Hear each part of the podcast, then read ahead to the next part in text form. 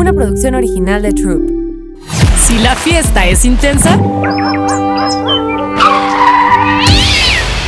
el after créeme que es mucho peor. Si vas a hablar de algo, por favor que no sea de religión, política ni de tu suegra. Y mucho menos que te dejó tu ex. ¿Por qué no mejor hablar de música? Ponte cómodo. Esto es Pláticas del After. Hey, ¿qué onda? ¿Cómo están? Acá Daniela Anguiano, a partir de este capítulo seré la host de la segunda temporada de Pláticas del After. Esa mi Pau lo hizo increíble en la primera temporada, nos contó sobre The Clash, Day Shoes, los Rolling Stones y muchas historias más. Pero antes de arrancar, recuerden eh, seguirnos en arroba Audio en Instagram para que se enteren de todo el contenido que tenemos y también si se mueren de ganas de ver el detrás de los podcasts y cómo es que grabamos, vayan a TikTok, también el mismo usuario arroba audio, para que puedan ver un, poquito de contenido visual de qué es lo que hacemos por acá. Si ustedes me quieren escribir o se quieren poner en contacto conmigo directamente, lo pueden hacer en daniela.anguiano y en arroba danianguiano-bajo en Twitter.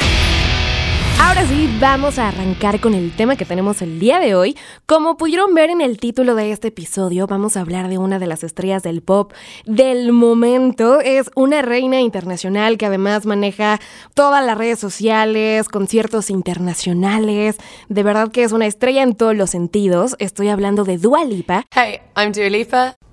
Y para ir calentando motores para los fans y para los no tan fans, vamos a conocer un poquito más acerca de esta cantante. Les voy a ir dando unos datos curiosos. Primero que nada, ella nació en Londres el 22 de agosto de 1995. Es la más grande de tres hijos y acaba de cumplir 27 años. Sus padres son de un país pequeñito al sur de Europa que se llama Kosovo. Apenas tiene un millón de habitantes. Y el idioma que ellos hablan ahí es el albanés. Esa fue la primera lengua que Dua aprendió a hablar y después vino el inglés. Seguramente muchos nos preguntaremos cómo es que fue su primer contacto o acercamiento con la música y ella cuenta que heredó su gusto gracias a su padre, quien era guitarrista de una banda que se llamaba Kosovar Oda, que seguramente nadie conoce a esa banda, pero que tenemos que agradecerle a, a su padre por haber cantado covers de David Bowie, de Bob Dylan, de Radiohead, y así fue como Dua se empezó a acercar a la música. Y de ahí vino su pasión por comenzar a componer y a cantar. Después de varios años, ella siguió trabajando como modelo y fue en 2014 cuando firmó con Warner, su disquera, y lanzó su álbum debut en 2017. Como sabrán, en ese año salió New Rules, una canción que nos da una serie de reglas para superar al ex. Si es que, si no las tienen tan presentes, yo aquí se las recuerdo. Es no llamarle, no abrir la puerta de la casa, por supuesto, mucho menos meterle, mucho menos a tu cama porque así ni de broma lo vas a superar. Eso viene en la canción New Rules que fue publicado en 2017. Y por si no lo sabían, ahí les va un dato curioso para los fans más recientes. Dua vino de última hora a presentar ese disco en el Corona Capital 2017.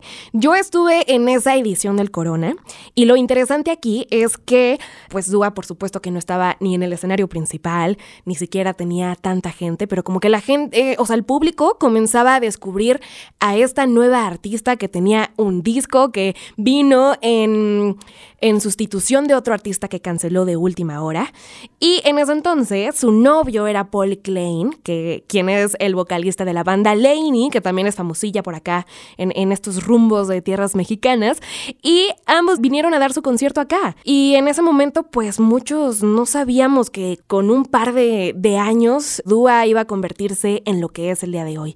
Llena escenarios es un artista en toda la extensión de la palabra, canta, baila, compone. Y yo digo que la razón de ese crecimiento brutal fue el breakup entre ella y Polos. Aquí, chismecito musical. Yo digo que ese fue el poder y la energía que, tuvo que, que, sacar de ella misma para seguir componiendo y sacando música y convertirse en la reina que es el día de hoy. Y ya después de que conocimos esta breve información acerca de Dua Lipa, vámonos con cinco datos curiosos que no sabían de ella.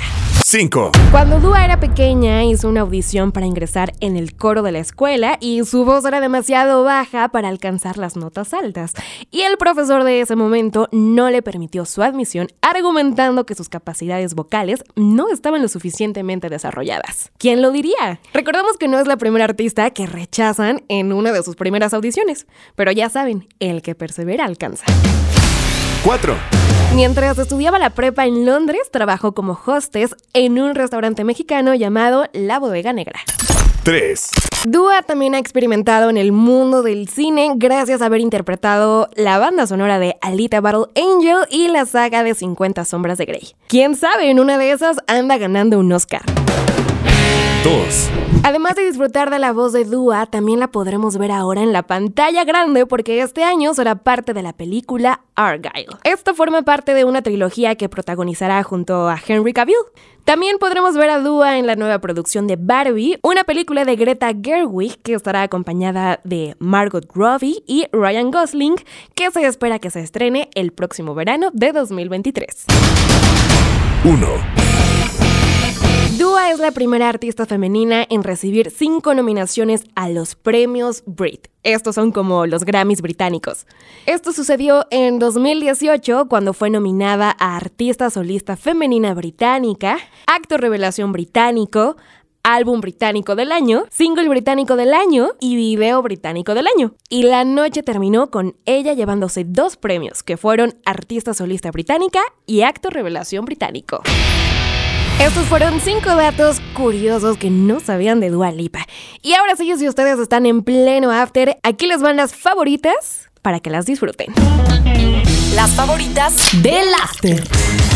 Una de mis canciones favoritas de Dua, que de verdad es una joya que les estoy regalando, es un cover que hizo Aita James. La canción es I'd Rather Go Blind y Ita James es una de las voces más importantes del jazz y el gospel de los años 50. Entonces, imaginen escuchar esta canción tantas décadas después, tan distantes, eh, épocas tan diferentes, pero ahora en la voz tan poderosa de Dua Lipa. Créanme que les va a encantar, es un poquito para corazones rotos, pero la van a cantar a todo pulmón. La segunda favorita es, por supuesto, que la colaboración de Dua Lipa con Elton John, pero aguas, no es la que se escucha en todos lados. Yo me refiero a cuando ellos compartieron escenario en la prefiesta de los Grammy 2021 y ellos se juntaron para cantar el clásico de Elton John, Benny and the Jets. Búsquenlo en YouTube, de verdad es una presentación buenísima.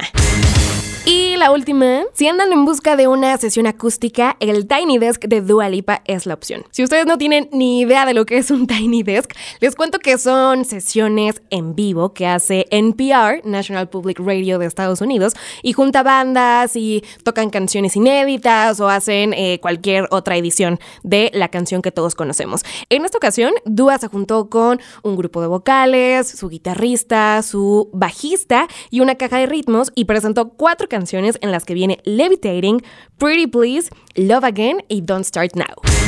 ¿Cómo les parece esta evolución de Dua Lipa? Yo soy Daniela Anguiano y esto fue Pláticas del After. Recuerden que si ustedes ponen el After, yo pongo la plática. Esto es Pláticas del After. Una producción original de Troop.